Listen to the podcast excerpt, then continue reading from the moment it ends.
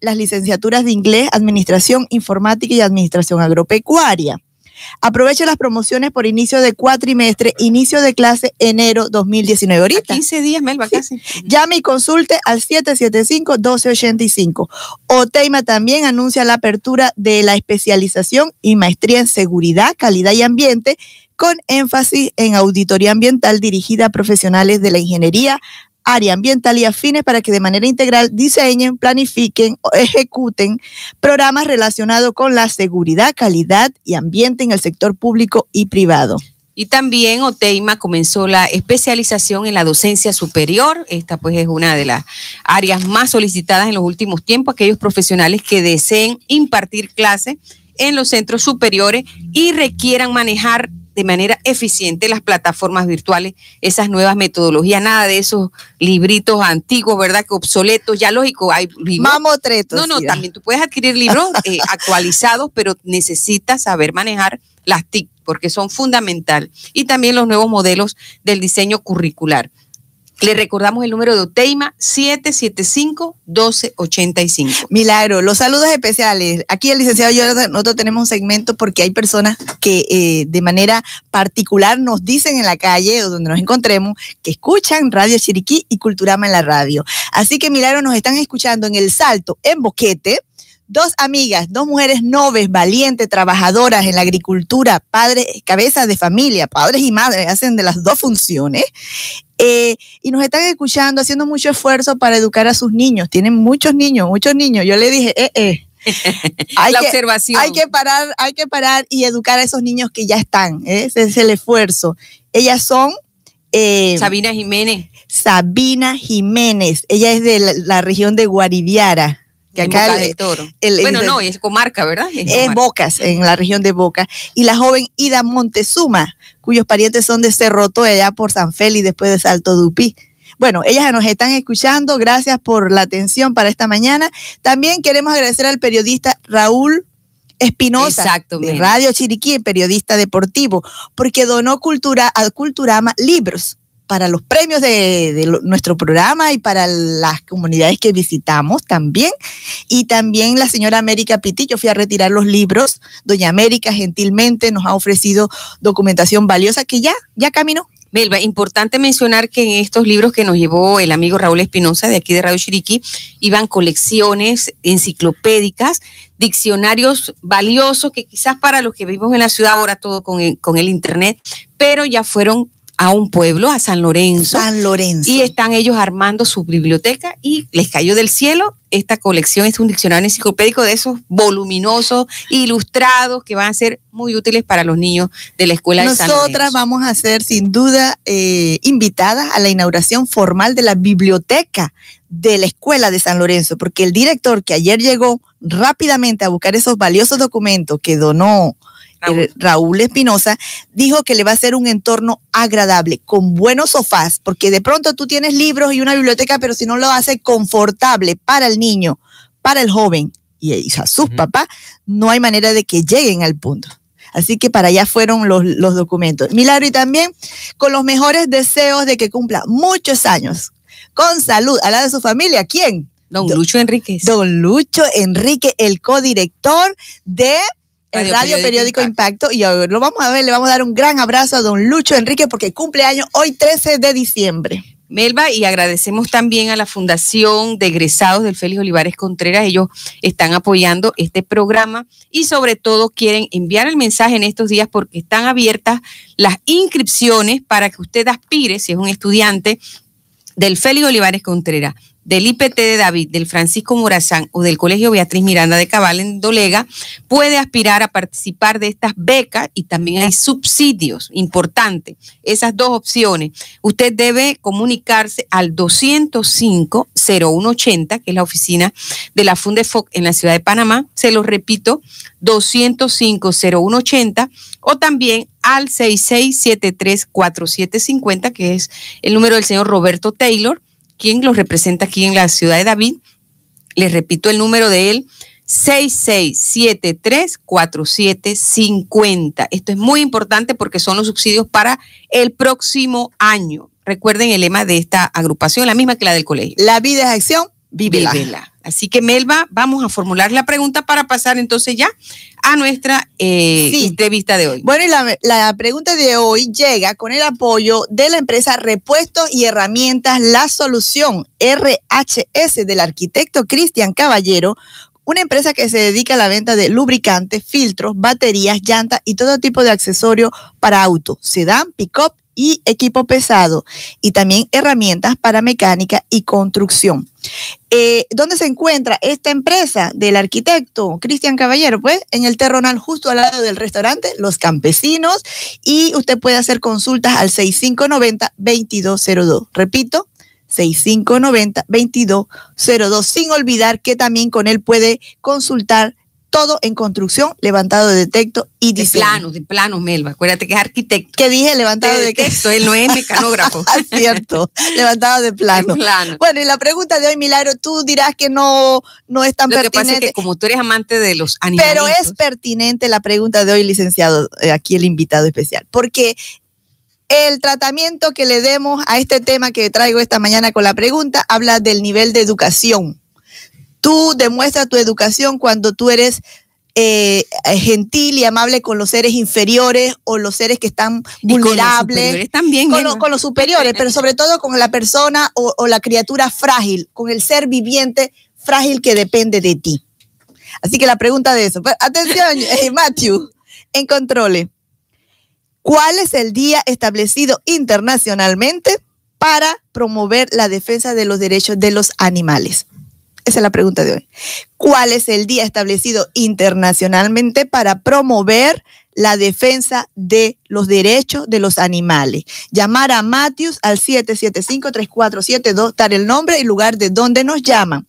Y eh, también me pueden escribir por WhatsApp al 6628-4179 y yo eh, anoto en el listado de esta mañana. Y el premio Milagro. Elba, hoy vamos a darle la oportunidad al ganador de que pase por Culturama y alguna de las obras que él quiere, ¿verdad? Porque tenemos una serie de obras, pero quizás es mejor darles esa oportunidad de que ellos elijan, porque a veces le vamos a imponer un tema. A lo mejor le damos una obra de un clásico de la literatura, pero le gusta eh, la filosofía o le gusta la historia, así que vamos a darle esa opción, pero es un libro, eh, va a tener pues que pasar por Culturama, como siempre, a retirar este premio y esta obra llegará pues con el apoyo del Grupo Unidos por la Educación, que ellos están pues creando espacios de discusión porque tenemos serios problemas en nuestro sistema educativo. Eso es una triste realidad, pero hay que reaccionar y reorientar los pasos en todas las líneas posibles. Y eso pues lo está haciendo el Grupo Unidos por la Educación. Repito la pregunta, que está Mateo atento. Me parece, sí, Mateo se quedó, yo creo que está difícil.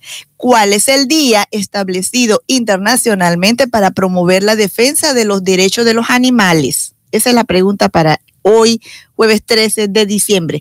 Y Culturama en la radio también llega con el apoyo de la empresa Transmisiones Panamá, que está ubicada en la Interamericana, aquí cerquita del antiguo Tigremono. ya no digo. Yo pensé que ibas a decir semáforo. o que ya no existe. El antiguo Tigremono, a la izquierda. Así la, ahí mismo, a la derecha. Pero si estoy saliendo de la San Mateo. Ah, que yo vengo por el lado de acá. ah, bueno, en la Interamericana, ahí está transmisión en Panamá. Y, si usted tiene un vehículo de transmisión, pero se le dañó y usted no sabe dónde ir, vaya allá, porque allá, y si no, la pieza no está aquí en Panamá, pues se la consiguen a través de Internet. El teléfono 774 1039. Repite el número que ese fijo es el importante. El fijo. 774-1039. Así es. Melba, vamos entonces a pasar nueva, eh, al programa o al segmento de Culturama en la radio, la educación que queremos. Ustedes saben pues que eso es lo más importante para nosotros, traerle gente que está haciendo cosas diferentes. En este caso tenemos con nosotros a Jonathan Armando González Kiel. Él es licenciado en Geografía e Historia, pero investigador en arqueología en la isla de Coiba. Bueno, él nos va a hablar de todas esas experiencias que ha tenido.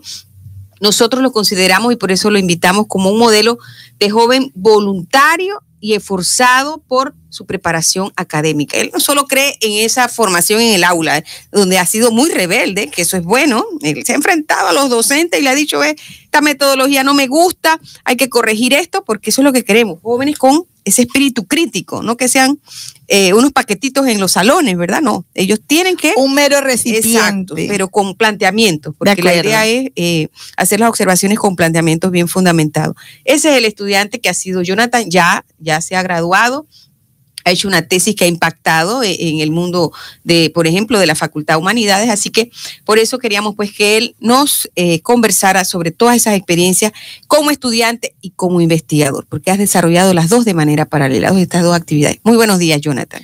Muy buenos días a todos los que nos están escuchando. Como bien dicen, Jonathan Armando González Kiel soy de Caizán. orgullosamente, ¿verdad? Y también soy ahora egresado de la Universidad Autónoma de Chiriquí, también orgullosamente. Y lo digo eh, por, por, varias razones. Creo que los profesores tuvieron mucha paciencia. Eh, sí, creo que muchas veces me excedía. Eh, y claro que hay un momento de nuestra juventud que es bastante rebelde. Me caracterizó un poco esa llama de rebeldía durante mis clases diarias. Y como los demás compañeros no llevé un año normal, porque algunas, como decía la profesora, de pronto no me gustaba un profesor y simplemente quitaba el curso, lo cambiaba o lo daba al próximo año. No tenía apuro realmente de, salir de la universidad cuando inicié eh, y estaba siempre como esperando a la llamada a la aventura, ¿no? siempre pendiente de mi correo, de las personas que estaban alrededor. Y en Panamá, eh, a pesar de no tener una escuela de antropología ni arqueología, ahora recién la Universidad de Panamá abre una promoción en antropología, pero cuando yo inicié no, no lo había. Y yo venía de la Universidad Latina, estudiando, eh, estaba estudiando Ciencias Políticas y Derecho, y en el 2009 yo me matriculo en la Universidad Latina. Mi mamá no se, no se sentía atraída por la UNACHI, por los escándalos de la universidad, de Falcos y de todo, ¿no? Entonces mi mamá dice que su hijo no iba a ir a estudiar a una universidad que se encontraba en los periódicos todo el tiempo, ¿no?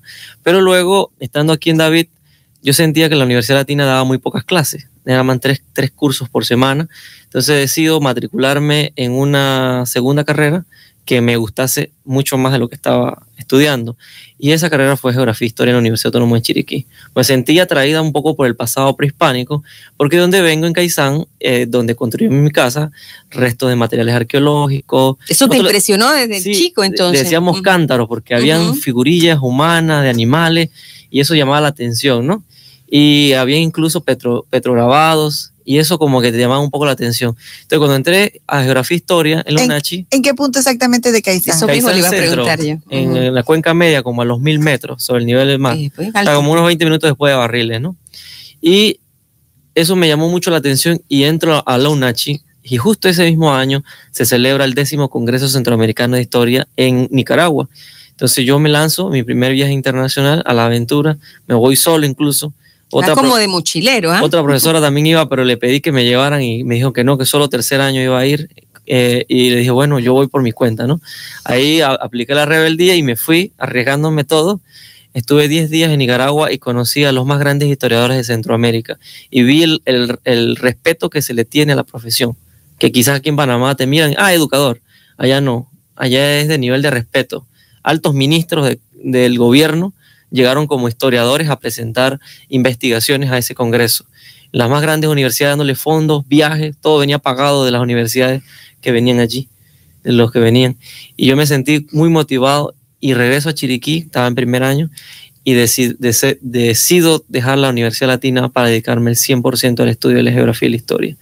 Y claro, 2011, de ese mismo congreso conocí a otros investigadores eh, al ex director del Museo Nacional de Costa Rica, que ahora es uno de los arqueólogos más reconocidos en, en Costa Rica. Don Francisco. Logró que cuatro sitios en Costa Rica de la cultura Gran Chiriquí se convirtieran en Patrimonio Mundial de la Humanidad, aquí cerca a dos horas de la frontera de Paso Canoa.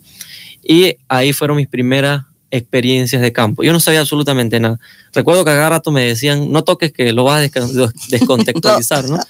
Pero hubo mucha paciencia, como te decía, los profesores tuvieron paciencia, también los investigadores. Estos investigadores eh, poco a poco me fueron induciendo en la literatura, yo empecé a leer las literaturas más clásicas, de los primeros antropólogos que estuvieron en Panamá hasta los más novedosos, y poco a poco eh, empezaron a abrirse oportunidades en el 2000, finales del 2011, estando en Costa Rica, llega una convocatoria eh, para becar a un estudiante para ir a Coiba, para ser asistente de una arqueóloga chiricana de la familia Isprúa.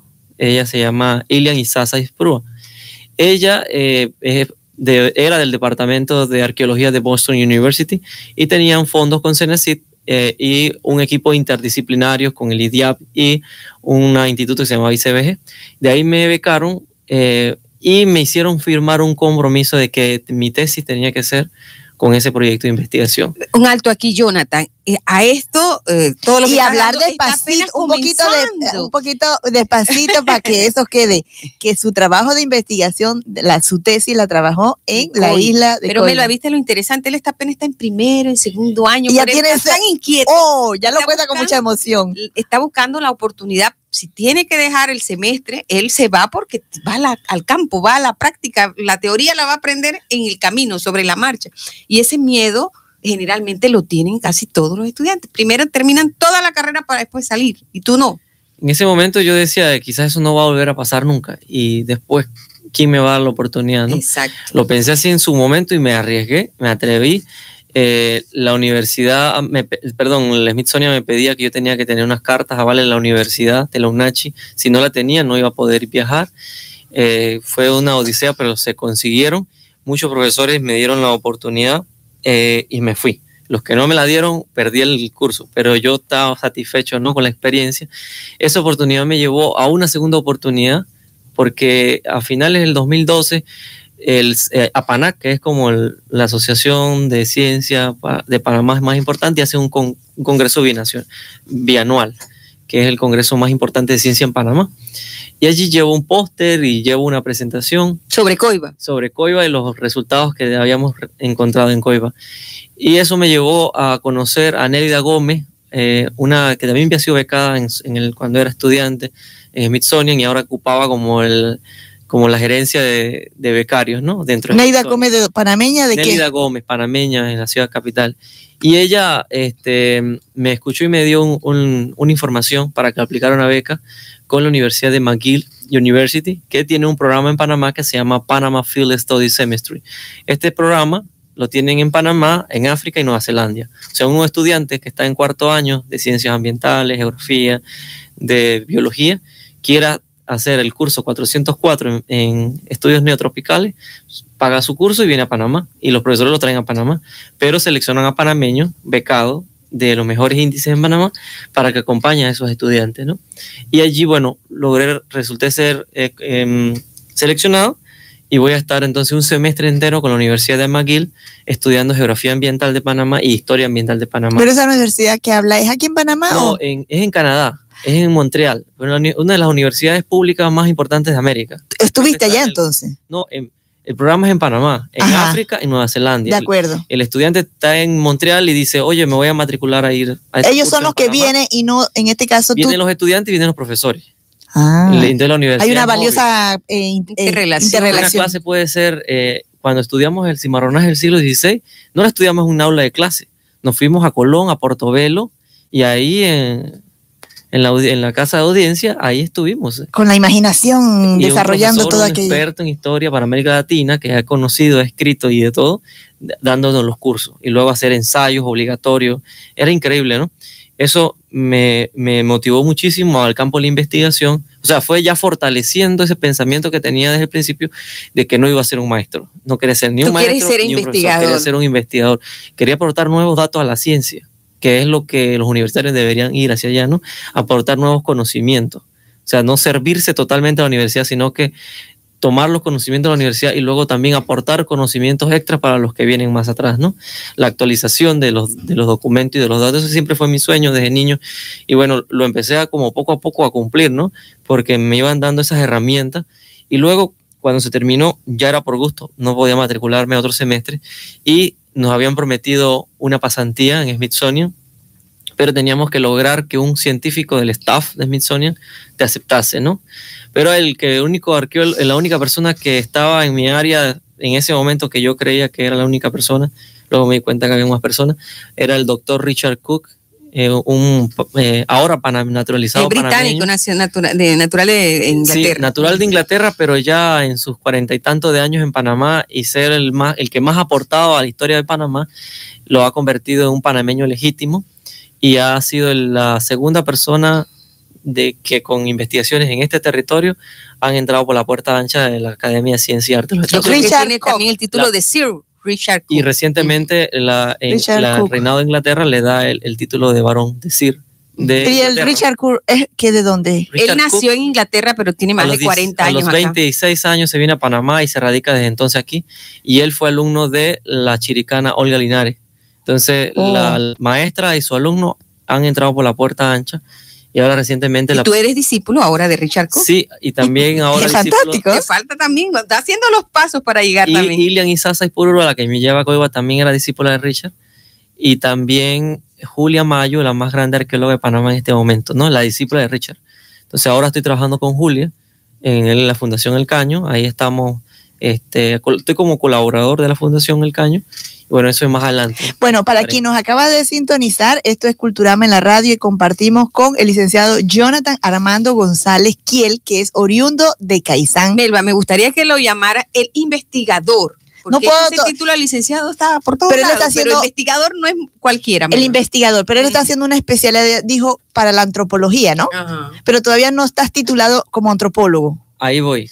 Esos fueron durante cuatro años seguidos que estuve caminando en la, en la, en la antropología, arqueología, ¿no? Estuve en Panamá Viejo después de eso, estuve en, el laboratorio con Richard, pero luego eh, me faltaban 16 materias en la UNACHI para terminar. Entonces Richard y un montón de gente me dice, oye, pero termina eso y luego te haces una maestría en El antropología o en papelito ese es arqueología necesario. o donde sea, ¿no? Entonces yo me vengo a la UNACHI La patente de corso. Sí, yo me vengo a la UNACHI a estudiar, pero me alejo del campo de la antropología y en Chiriquí se detonan un montón de, eh, de conflictos, ¿no? Entre eso, el tema de Barro Blanco. Un sitio arqueológico iba a ser destruido, ¿no? Pero entonces, al entrar a esa comunidad, a apoyar un poco con los conocimientos que tenía, me empiezo a meter en el mundo de los pueblos que están vivos, ya no en el pasado prehispánico, sino que en los pueblos actualmente, ¿no? Ya en el 2012 había ido una vez a Bonjic y había Yes. mantenido esa, como esa, ese seguimiento a las comunidades. Allá ¿no? estabas con el reinado de los Teribe, de los Nazo Teribe. Sí, sí, estuve, estuve en unas como cinco o seis comunidades de las 12 que tiene el, el territorio Teribe, el corregimiento del Teribe, y este, también viendo temas de arqueología porque ellos necesitan sustentar de que sus tierras son ancestrales, ¿no? En, ante su reclamación de una comarca. Eso me, me mantuvo en contacto con los Nazo, ya empecé a trabajar con los Nove, luego en el 2015 con los, con los Buglé, y, eh, y ahora recientemente con los Bribri. Entonces empecé a caminar en, este, en esta otra, en esta otra, otra nueva dimensión de la historia profunda de los pueblos que están vivos hoy en Panamá. Pero necesitaba vivir de algo. Y como en la universidad nos enseñan también sistema de información geográfico, porque las carreras de geografía e historia, pues entro, a entro a ser usuario de un software en, en de los sistemas de información geográfico y me dedico entonces a consultorías ambientales para este, el mapeo, la participación comunitaria en cuanto al análisis del paisaje, ¿no? Eres un consultor Desde- para estudios sobre el ambiente, porque aquí veo que eh, hiciste un, oh, un estudio sobre la conservación de la cuenca del río de Caizán. No, eh, el- hay un fideicomiso nacional que luego da fondos a organizaciones. En, aquí en Chiriquí hay una organización que se llama Fundicep. Esta organización ejecuta fondos de Fideco, de ese fico- fideicomiso ambiental. Y el río Caizán ha sido seleccionado como una cuenca prioritaria para la conservación y mm, pues se me ha, se me ha contratado para confeccionar los mapas de planes de manejo de fincas y lo demás. ¿Y el Parque. Internacional Amistad? Sí, he hecho varias consultorías en, en he estado en el Parque Nacional Coiba, en, lo- en las zonas de amortiguamiento, he estado trabajando en Bocas del Toro y pues ah, también pues fuera de la provincia también. Y me ha ido muy bien con los sistemas de información geográfico porque aprendí eso, es técnico, se aprende, se aprende y se hace bastante Ese fácil. es el que te genera. Pues, Eso es lo que me genera para poder vivir, pero todos mis tiempos libres, desde que era estudiante, lo dediqué a ir a las comunidades, a los pueblos originarios en Panamá que están atravesando situaciones complejas. Y dado porque yo vengo de Caizán, ocho hidroeléctricas rodean el río Chiriquí a lo largo, sin mencionar los ríos eh, de caudal secundario, los afluentes que aportan al río Chiriquí Viejo. Entonces, pues eh, cas- casi todas las comunidades que visito tienen asociado a un problema grande, ¿no? Ahora, por ejemplo, los bribris en, en el río Yorquín, en Guau de Yorquín, pues Pero eso le pertenece a Costa Rica. No, no. en O la en de- Boca. De, Panamá. O sea, En la región de Boca. originalmente, ancestralmente, la distribución de los bribri es el Talamanca. El- la, la frontera de Panamá, que es una cosa reciente, atraviesa el territorio, ¿no? Dado que Costa Rica desarrolló, le das más, hay, hay más caminos de penetración, hay EVAIS, que son como los centros de atención de salud, eh, tienen escuelas secundarias de primer mundo, no es las escuelas que tienen rancho aquí en Panamá, ¿no? Entonces, el lado panameño no tiene nada de eso en el Yorquín. Entonces, los pueblos originarios se han quedado más del lado de la frontera con Costa Rica por los pero los beneficios. nombres existentes en el río Yorquín, Uscuy, Namuwoki, que es el cerro que separa Costa Rica cuando termina el paralelo 10, bueno, esos, esos, esos nombres son ancestrales bribri y hay un número de bribris en el territorio, sí, la población indígena minoritaria en Panamá. Pero Ellos no se dejan de cuentan, ser- Melban, entre los grupos indígenas, los bribrí del lado panameño, sí. y no se dejan de sentir orgullosos de ser panameños, Wow. a pesar de que su educación ahora es tica porque no hay ninguna escuela panameña dándole el servicio a esos territorios. Vamos, vamos a repasar, Milagro, la pregunta de esta mañana. Culturama en la radio. Estamos escuchando al investigador Jonathan González Kiel. La pregunta de esta mañana es muy sencilla, para el que la sabe. ¿Cuál es el día establecido internacionalmente para promover la defensa de los derechos de los animales? Esa es la pregunta. ¿Y cuál es el día establecido internacionalmente para promover la defensa de los derechos de los animales? 775-3472 o bien a mi WhatsApp el 6628-4179. Y le recordamos que la pregunta de hoy también cuenta con el apoyo de Impresos Modernos y de su propietario Omar Hassani. No olviden que de ahí salen todos los documentos de Culturama. Todo de- durante 31 años. ¿De dónde ha salido el Culturama? De Impresos Modernos. Los libros, los eh, eh, documentos geohistóricos que ha publicado eh, Culturama a través de Milagro Sánchez Pinzón, el calendario geohistórico todo, todo ha sido de impresos modernos. Para consultar ahora en este tiempo navideño sus tarjetas, sus calendarios, sus agendas, su vaso para regalar, qué sé yo, lo que se le ocurra, usted puede llamar al 775-3015 de Impreso Moderno. 775-3015. La pregunta, el día establecido internacionalmente para la defensa de los derechos de los animales. Eh, llamar a Matthew Ortiz al 775-3472. Yo quiero escucharle eh, eh, Jonathan, es sobre qué arrojó, qué investigó concretamente en Coiba. Ok. El proyecto general que nos llevó a Coiba con financiamientos de Senacet se titulaba sobre para estudiar los impactos humanos en el paisaje insular de Coiba.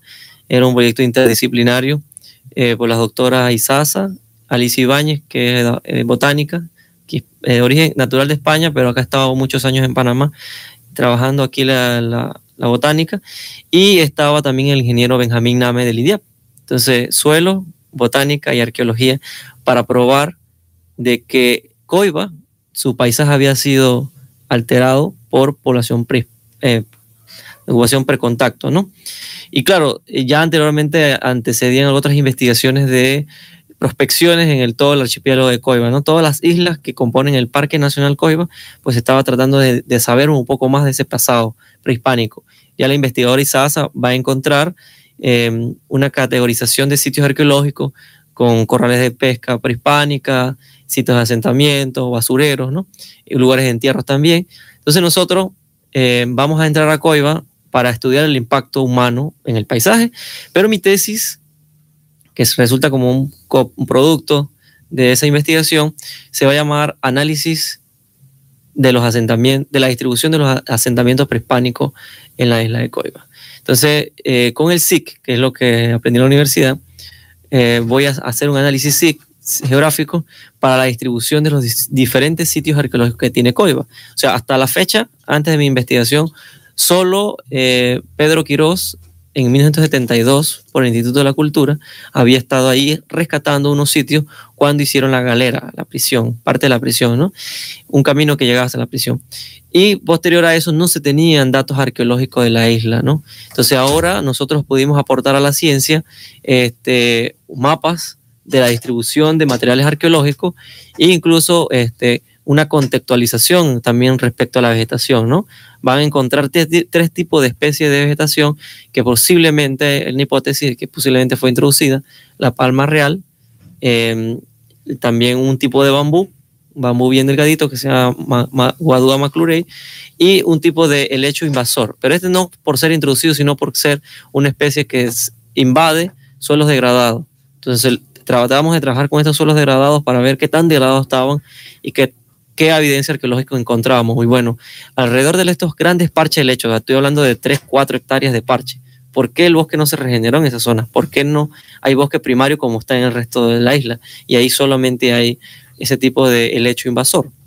Y encontramos eh, muestras de, material cerámico y entre el material cerámico muestras de carbón. ese carbón nos permitió hacer un fechamiento radiocarbónico por el método de carbono 14 en laboratorio en Estados Unidos y nos dio fechas eh, importantes para la ciencia. Son las primeras fechas eh, eh, radiocarbónicas para la isla de Coeva. ¿Qué dato? ¿Qué fecha dato? Como entre el 830 después, de Cristo. Entonces, eso es un dato.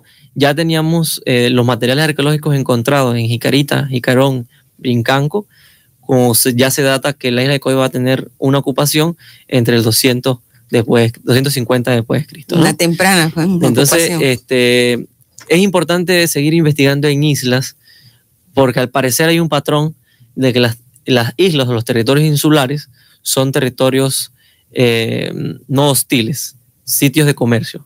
O sea que si los cacicazgos en tierra firme se encontraban en con, constante disputa por territorio o por cultura o por cualquier otra razón, pero las islas se encontraron en estado pacífico para comercio. O sea, en, en Isla Drago recientes las investigaciones de los últimos 5 o 6 años en esa isla, encontraron material arqueológico del Valle Central de Costa Rica, de Nicoya, del mercadeo del Valle Central de Panamá, del, de la región central o sea, de Panamá. Los, habitantes de las islas eran mucho más inteligentes que los de tierra firme. O quizás. es la conclusión tuya. No, en el sentido, no, es, algo irónico, nada más lo he dicho, en el sentido de que se dedicaban a la actividad comercial, al intercambio, al trueque, pero los de, los de tierra disputando territorio, cacicago, liderazgo, todo eso, estaban en conflictos permanentes. De hecho, la zona de, la que tú perteneces, el área de Volcán, Cerro Punta, hay una de las versiones que estos dos grupos, Cerro Punta y Volcán, estaban en disputas permanentes, ocupaban el mismo territorio, el mismo hábitat, y sin embargo tenían pugnas constantes. Sí, una gran nación era Chiriquí, una gran nación, quizás se llamó distinto, o se llamó distinto, básicamente le hemos puesto nosotros Chiriquí, pero nuestra gran nación, que nos debe identificar a nosotros, va del río Tabasara hasta Quepos. Y de ahí se va a ir hasta el Talamanca y parte de, de del Toro. Y esta gran nación, eh, pues fue delimitada arbitrariamente por los arqueólogos en base a rasgos culturales, ¿no? Entonces, las diferentes subgrupos o subculturas dentro de esta gran región este, van a ser las que ya conocemos hoy, ¿no? Con lo, que hemos conocido en la historia, Doras, eh, Borucas, Cotus, eh, los Curré, ¿no? Que son diferentes culturas. Las bocotas que tú mencionas, Milagro, ¿no? Lo, que llaman bocota va, a ser hoy eh, los, los buglé. O sea, recuérdense que antes decíamos Guaymí y Bocota. Hoy decimos Nove y Buglé. Antes decíamos Chocoé y ahora decimos Gunán en Verá. Y antes decíamos Teribe y ahora son Naso. Naso Terdi son designaciones que se, a veces se les hemos dado arbitrariamente, impuestos que ellos no reclaman, han querido. Mela, vamos a hacer una observación porque Oteima tiene un mensaje de Navidad que Matthew pues va a transmitirle a todos nuestros oyentes. Feliz Navidad. Soy Nixa Negui de Ríos, rectora de la Universidad Tecnológica Oteima, y me dijo a ustedes justamente en estas fiestas para agradecer a todos, la comunidad, a todos los profesores y estudiantes de la Universidad Tecnológica Oteima por el apoyo que nos han dado, y especialmente a la comunidad. Y decirle a ustedes que el año 2017 fue un año muy bueno, porque logramos consolidar la visión que teníamos de impulsar la región occidental del país a través de SECOMRO, el Centro de Competitividad se logró la aprobación del Plan Maestro de Desarrollo del Agro, apoyado por la CAF, el ICA, el MEF, lo cual traerá nuevas fuentes de trabajo a esta región occidental, representa paz y sobre todo bienestar para sus hogares. Feliz Navidad, próspero año les desea la Universidad Tecnológica Oteima y su servidora y rectora Nixa Negui de Ríos. Bueno, Melba, tuvimos ese mensaje eh, para esta temporada de Navidad, pero también Les recordamos que el Instituto Nueva Luz, que está con una nueva ubicación aquí en Barrio del Carmen, cerca de la Escuela José María Roy, está ofreciendo técnicos reconocidos por el Ministerio de Educación, esos técnicos que son pertinentes, los que están buscando en el presente, las diferentes empresas, los ofrece el Instituto Nueva Luz. Les voy a dar su número, es el 850-6811. Se los repito, 850-6811. Melba, vamos a dar las actividades que tenemos en Espacio C, que es este segmento apoyado por la Biblioteca de Boquete, que desde ahora les informa que en abril va a ser la tercera feria del libro. Muy importante esta cita bibliográfica, no solo con los autores de las más grandes obras que se dan en, nuestro Panamá, sino también con eh, aquellos pensadores que tienen propuestas sobre la educación en Chiriquí. Ellos se han comprometido que van a traer por ejemplo, a don Julio Escobar, el presidente de la Fundación para la Excelencia Educativa aquí en Panamá, y otros que están haciendo eh, espacio para generar pues propuestas de cambios que se requieren en el sistema. Así que la Biblioteca de Boquete les informa pues que tiene una serie de actividades ahora que comienza la temporada seca, que los niños comienzan sus vacaciones, van a estar pues con muchas actividades. Eh, los invitamos a que pasen eh, allá a la biblioteca, por ejemplo, eh, van a tener pues sus exposiciones fotográficas, sus cuentacuentos, sus conciertos. Hay una gran cantidad de actividades programadas. Continúan con sus clases de ajedrez, con sus clases de inglés. La biblioteca tiene un horario de 9 de la mañana a 6 de la tarde. Así que ellos todos están invitados, no solo la gente que reside en Boquete, sino los que viven en distintos puntos de la provincia. Y el Centro de Arte José Cáceres con sus enseñanzas de piano, guitarra, dibujo y pintura, también hay clases de ballet. Están en su nuevo edificio en Santa Cruz. Ya lo conoció don Roger, ya tuvo la oportunidad. Lo invitamos a que pase por el nuevo Centro de Arte José Cáceres ellos ahora tienen un auditorio especial para conciertos, tienen la acústica adecuada. Si usted quiere pues informaciones sobre las clases para niños y jóvenes eh, de los diferentes instrumentos, puede llamar al 6517-0599.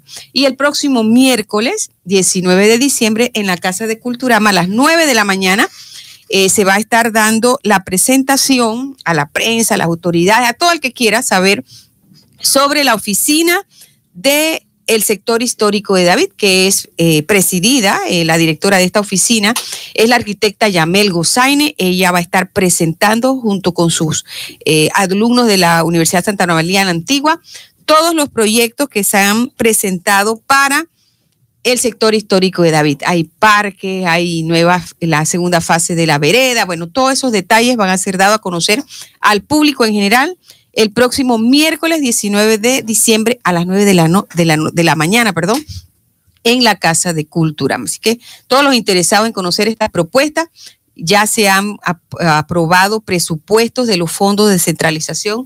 Recordemos que estos fondos eh, han sido consultados. ¿En qué se van a invertir? Han sido consultados en eh, con la ciudadanía, en las famosas consultas ciudadanas. Así que pase por Culturama el próximo miércoles 19 de diciembre y podrá saber pues más detalles de todos estos proyectos. Continuamos entonces nuestro diálogo con Jonathan Armando González Kiel, nativo de Caizán, pero él con muchas inquietudes de investigación ha estado por, por diferentes lugares de, de, nuestra provincia y del país. Por eso queremos preguntarte, Jonathan, ahora eh, saliéndonos un poco hacia el segmento del Chiriquí Profundo, que hace rato no lo eh, tenemos, Melba. Y queríamos preguntarle a Jonathan, aparte de, de Caizán, que es tu tierra de origen, y de Paraíso, que nos dijiste y hemos hablado mucho de Paraíso, ¿qué otro sitio tú le recomendarías a nuestros oyentes ahora que comienza la temporada seca para que se desplacen, que hagan turismo interno, que vayan con su familia, que pasen eh, tiempo diferente con la naturaleza? ¿Qué otro lugar recomiendas tú?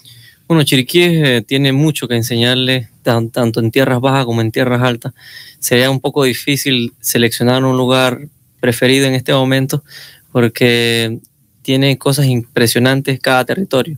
Por ejemplo, los que le son amantes de las buenas aguas para, para pasar con la familia, les puedo recomendar que vayan a los cangilones de Hualaca, que vayan a Macho de Monte y, o que vayan a Río Gariché, pero entrando por Santa Marta en, un ¿Pasas Vijagual? No estoy seguro, pero esa carretera, entrando por Santa Marta, conecta con la carretera de San Andrés. Esa es, pasa y por donde hay un puente, allí hay un bonito balneario. Eso sí, cuando vayan, por favor, llevarse su basura porque eso sí no nos hace grande como chiricanos. Eh, Educación primero.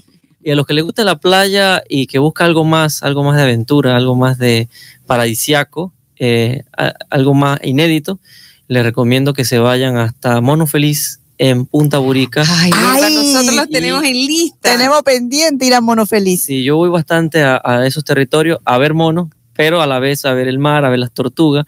Hay proyectos de conservación ahí. Y si usted se queda en un hotel de eso, no solamente está apoyando el turismo interno, sino que está apoyando a personas que están conservando. Bueno, Feliz está en Punta Burica, ¿eh? más allá de Bellavista. En Bella, llegas a Bellavista y ahí solamente caminas hasta la playa. De acuerdo. Hay algunos sectorcitos que tienen la playa, tienen otros nombres. Y bueno, también está el Golfo de Chiriquí, tiene, el Golfo de Chiriquí tiene lugares impresionantes, pero los que venimos de una historia profunda, yo soy hijo de inmigrantes y mi familia viene de Huacá, viene de esa zona. David. De, sí, de Río Sole. Decía mi abuelo, de Río Sole para allá, todo eso los González. Que es curioso hasta el nombre del Río Sole. Sí, y del Río Sole viene mi familia y van a migrar en 1920 para la zona de Caizán.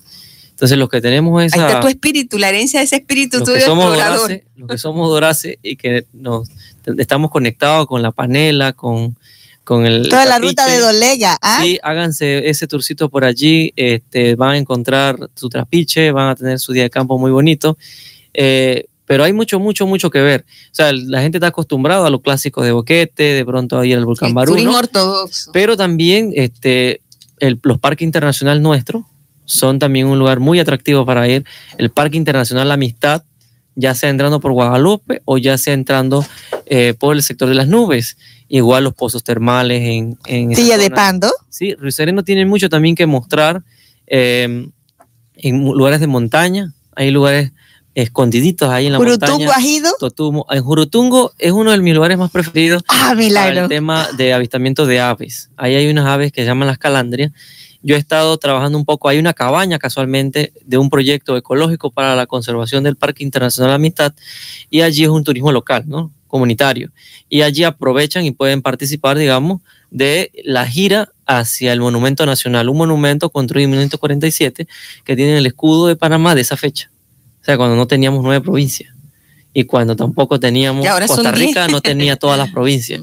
El escudo antiguo y es límite entre Panamá y Costa Rica y límite entre Chiriquí y Bocas del Toro, ¿no? Es el monumento nacional, es un lugar muy hermoso. El bosque de ahí a 2000, más de 2.500 metros sobre el nivel del mar es impresionante, único de esa zona. Eh, entonces, los invito a todos los que, los que pueden caminar y ir a caminar montaña, bueno, váyanse hasta allá, hagan el sendero Los que exhale, participen del turismo comunitario, dejen de su dinero en las, en las comunidades, un turismo serio y responsable, ¿no? Igual los que quieren ir a Caizán a, a ver este, el río Caizán, también esa zona sería bueno empezar a explorarla. De pronto se motivan los lugareños de ahí y cambian un poco la ganadería por algo de turismo sostenible y alternativo. Estamos, estamos. Eh, eh, Viajamos a varios lugares Ay, viajamos y, y nos dejó así como con ganas de ir a esos sitios. ¿Sabe quién nos está escuchando ahorita? Que mando un saludo muy especial, mi tía María Contreras, venida de Sue- Sue- eh, Suecia. Ella viene, vive en Suecia hace muchos años, llegó su esposo también, Ramón, a quien saludamos, y la llevé hace poco a Barú. La llevé a la playa Los Olivos y El jueves pasado, el jueves pasado sintonía que desde te- allá. sí y toda esa región pues que que y todo lo que lo ha dicho aquí Jonathan para soñar y que podemos hacer un turismo no el típico turismo verdad Melba, vamos a la, la, pregunta. mira que no aparentemente no ha sido una pregunta tan fácil y y ahí vamos a premiar a todos los que han llamado y que están atentos a la programación. La respuesta, antes de que se nos olvide, la respuesta es el 10 de diciembre, que eso fue el lunes, se celebra el Día Internacional de los Derechos de los Animales. Son seres vivos que tienen derecho a que se les respeten. La Declaración Universal de sus Derechos se proclamó el 15 de octubre, mira, del año 78 Ujú. estaríamos nosotros de 1978 por la Liga Internacional, las Ligas Naciones y las personas físicas asociadas a ella. Fue aprobada por la UNESCO y posteriormente por la ONU. Se compone de 14 artículos que dicen que ningún animal debe ser sometido a malos tratos ni actos crueles, ningún animal será explotado para esparcimiento del hombre y que la experimentación animal que implique sufrimiento físico o psicológico es incompatible con los derechos de los animales. Le voy a decir que muchas empresas internacionales de poder violan esto a cada rato. Lo sabemos, lo sabemos, Milagro, pero el, el llamado es, primero porque esto fue reciente, el 10 de diciembre y tal vez no lo sabíamos, la, la gente lo confunde con la fecha del San Francisco de Asís que El habla 4 de octubre. que es el 4 de octubre y que es el, el santo de los animales, ¿verdad? Pero, Milagro, la educación también se traduce en lo que decíamos, en la sensibilidad, el amor y el respeto por toda criatura viva. Usted habló de las aves, usted habló de tantas cosas, los monos, que tenemos que hacer campañas para la defensa. El, el tema que tiene, la campaña que tiene Alexander Caballero aquí con la velocidad. ¿Quiénes están pagando los platos rotos, por decirlo así, de la velocidad, del exceso? Son los animalitos que no tienen quien los proteja y que son atropellados por la alta velocidad. Vamos a la lectura, Matthew, de los que llamaron para la respuesta de esta mañana. Es que me apasiona con el tema y voy a decir alguna cosa también sobre el tema de, lo- de los animalitos. A ver, Milagro. Así es, 19 personas nos llamaron, de las cuales 10 personas contesta- conte- contestaron correctamente, entre ellas Orlando Esprúa de la Prosperidad, Araceli Villarreal de la urbanización La Feria número 3, Itza Serrano de Potrerillos, Minerva Pinzón de Los Naranjos Boquete, Luis Antonio Gómez Valenzuela de David, Aracelis Vázquez de David, Carlos Vega del Barital, Aurea, Ji- Aurea Jiménez de Potrerillos Arriba, Mariela Espinosa del Paraíso Cuetepiedra y Ivette Pití de Potrerillos Arriba. 19, pero lo leíste todo, Matthew. No, es que solo 10 acertaron. No, pero yo le dije que lo leyera todo. No los anotó. No los Ah, no los anoto. Ok, la próxima vez porque vamos a premiar al que, al que Al llamó, al que reporte y llamó, aunque no esté acertado la respuesta, pero va a aprenderla finalmente cuando le, cuando digamos, por ejemplo, que es el 10 de diciembre. Pero una, un tema. Que elija el número, Melba, del 1 al 10. El ganador del libro hoy, Jonathan nos facilita Del 1 al el 10. número del El nueve. 7. El 7. Matthew. El número 7 es el señor Carlos Vega del Barital. Ah, bueno, puede pasar don Carlos Vega para que él mismo elija entre la colección bibliográfica de Culturama la obra que desea. Este libro también va a llegar hoy con el apoyo de el colaborador de este programa, don Omar Avilejo Roku, que está en Houston, Texas. Por ahí nos estaban dando la foto de su familia. Hace un frío en los Estados Sí. Unidos que hasta Florida han- llegado las bajas temperaturas. Así que para don Omar Avilés, eh, eh, nuestro saludo especial y el, agradecimiento por apoyarnos en este programa de Culturama en la radio. Bueno, también le comunicamos que el premio de hoy llega con el apoyo de la clínica de fisioterapia Fisiocenter del licenciado Héctor López, el centro fisioterapéutico que usted encuentra a 50 metros de la iglesia del Carmen. La clínica donde usted entra con una dolencia y sale con una sonrisa. Apréndalo, eh, licenciado Jonathan. Para consultas al 6915-4641. 6915-4641. Milagro, y también quiero saludar a Jennifer Pitti. Tú sabes que tiene una bebé de cinco meses, ya tiene otra niña de cinco o seis años, y le dije que tomara en cuenta que le íbamos a saludar y darle el mensaje de la importancia de la lectura. Eh, la- las implicaciones que hay de los padres cuando se involucran en la lectura con sus hijos es fundamental para crearle el hábito para toda la vida y el estímulo y la potencia que se genera cuando les leen desde pequeñito. Y con el tema de los animalitos. Antes que se nos olvide, alguien está llamando para preguntar el número del arquitecto Cristian Caballero, 6590-2202. Se lo repetimos, 6590-2202. Mira, eh, me encontré un día de esto, hice una parada así forzadita de los, de los conductores para que no atropellaran a una iguana. Y entonces dejé mi carro así, eh, me bajé rápidamente y no le puse el freno de mano y estaba entre defender a la iguana o defender el carro que se me iba. ¿Cuál de los dos? Te tocaba defender la iguana si vas Pero, a aplicar todos los Al final me subí, frené y salvamos a la iguana. Con, y más adelante en una curva me encuentro una iguana aplastada. Cuando alguien maneja a tal velocidad que no tiene la consideración de frenar y dejar que un animalito indefenso pase, eso te habla de la naturaleza de esa persona. A las 3 de la tarde que alguien haya atropellado a un perrito, 3 de la tarde en una recta con plena visibilidad, ¿de qué te habla eso? De la maldad del ser humano que puede hacer el alto. ¿Ah? Alegría que no es un ¿Qué niño. podemos esperar en un país donde el 40% de la población vive en la pobreza? ¿Mm? Así que ahí vas a poder tener respuesta a esa interrogante. Si no se cuida a la gente, imagínense cómo se van a cuidar a los animales. Bueno, es la y- contradicción en nuestro país de una un alto crecimiento económico, pero en cómo se cómo se desprende esto en la vida cotidiana. ¿Usted qué opina de Sí, todo sí. lo que.? Bueno, antes de, de opinar, quiero agregar que el- también el 10 de diciembre eh, son, se celebraban 70 años Declaración Universal de Derechos Humanos. Y lo digo porque para los que llamaron y estaban muy pendientes con el tema de los derechos humanos, es un panameño el que más aportó a la Declaración Universal, el panameño Alfaro, Ricardo J. Alfaro.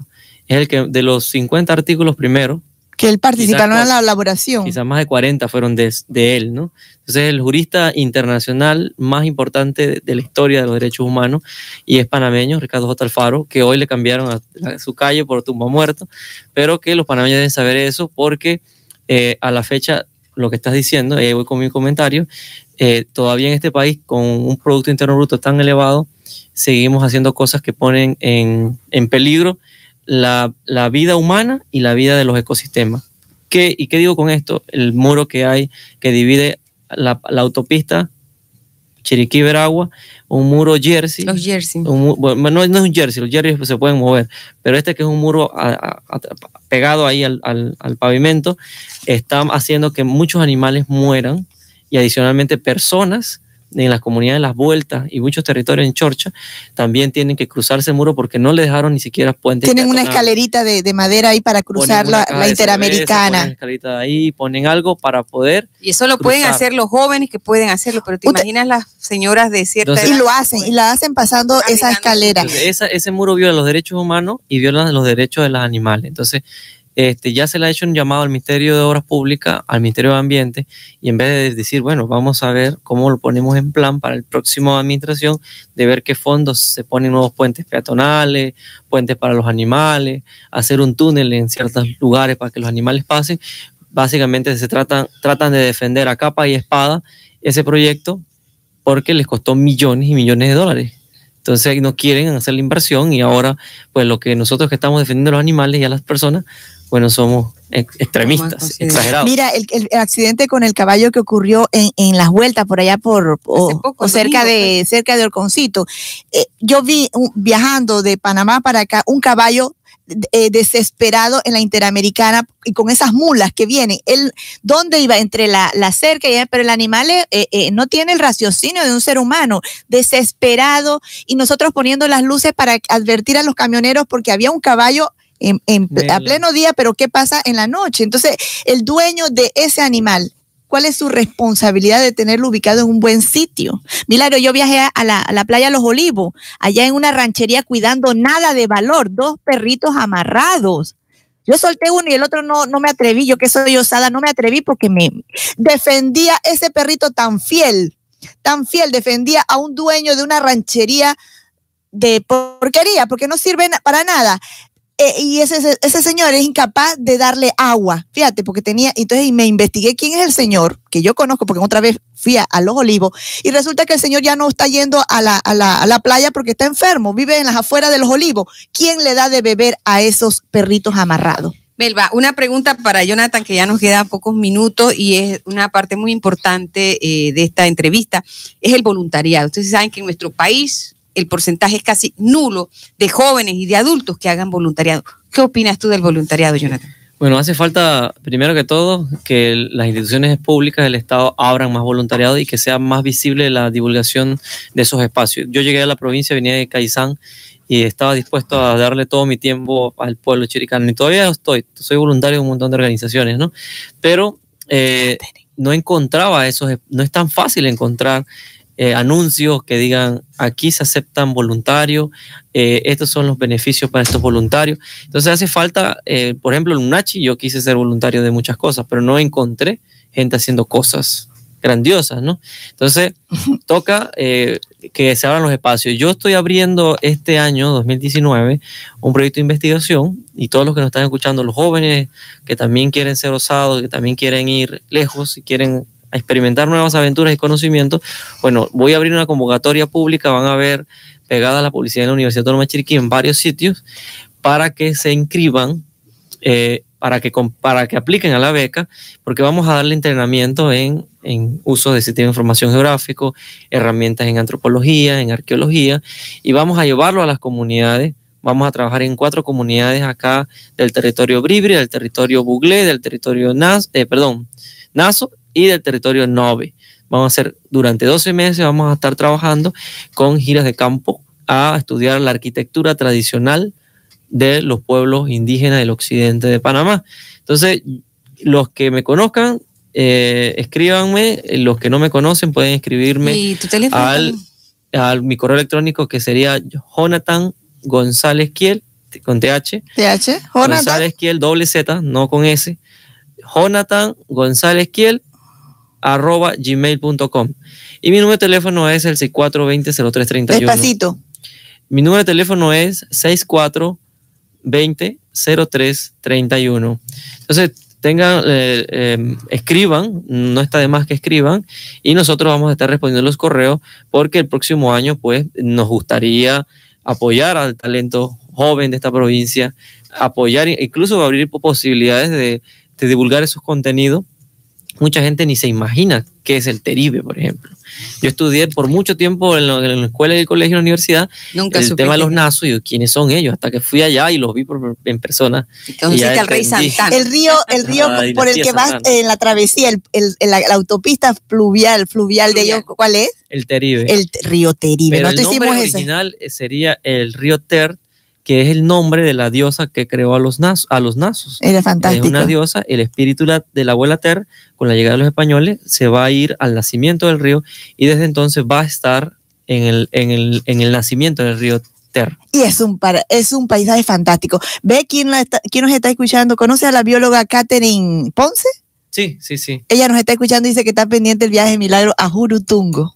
Ella es de allá. Melba, vamos a cerrar nuestro programa haciéndoles la invitación a todo, porque ahorita Melba se va a llevar a Jonathan para el restaurante Los Campesinos. Él sabe lo que es la tortilla asada, ¿verdad? Porque ¿El serén? allá en sus tierras ¿Cuánto hace que no come el serén? Uy, este, la última temporada de maíz. Mi, mi familia produce maíz, pero como es estacional, solo se come serén en tiempo de maíz. Pero bueno, eh, Jonathan, la invitación es para que pases por el restaurante Los Campesinos, que está aquí en el Terronal, muy cerquita ahí doblando la panadería Monte, y ellos están anunciando que en esta temporada de fin de año están aceptando hacer esos platos especiales. Melba, tú que no Los quieres tamalitos, cocinar, también los tamalitos. Los tamalitos, esas viandas típicas, el arroz con pollo, el arroz con guandú, eh, todos esos platos especiales que usted quiera, porque no quiere cocinar, está cansado de todo el año estar cocinando, haga sus pedidos especiales a los campesinos. El número de teléfono 6913-7201. Les repito el número 6913-7201. Y todos estos días ofreciéndoles los diferentes menús. Melba, tú siempre pasas por allá por tu botellita de agua de pipa, ¿verdad? Que es muy importante ahora en esta temporada seca. Siempre van a tener pocillo de café caliente.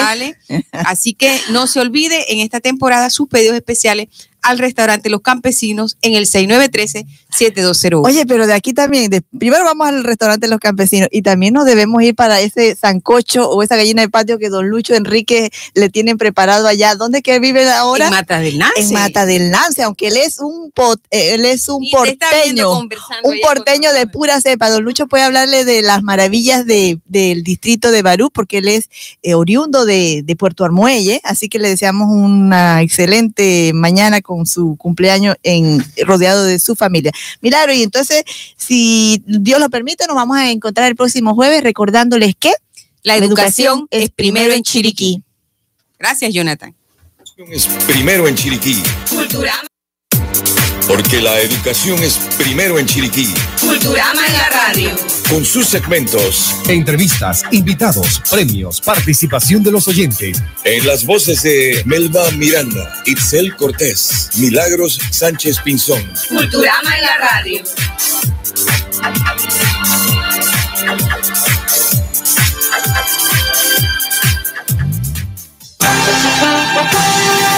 Luis Enríquez y Milciades Alberto Méndez presentan Impacto. Noticias, educación y cultura. Comentarios sobre el acontecer internacional, nacional y local.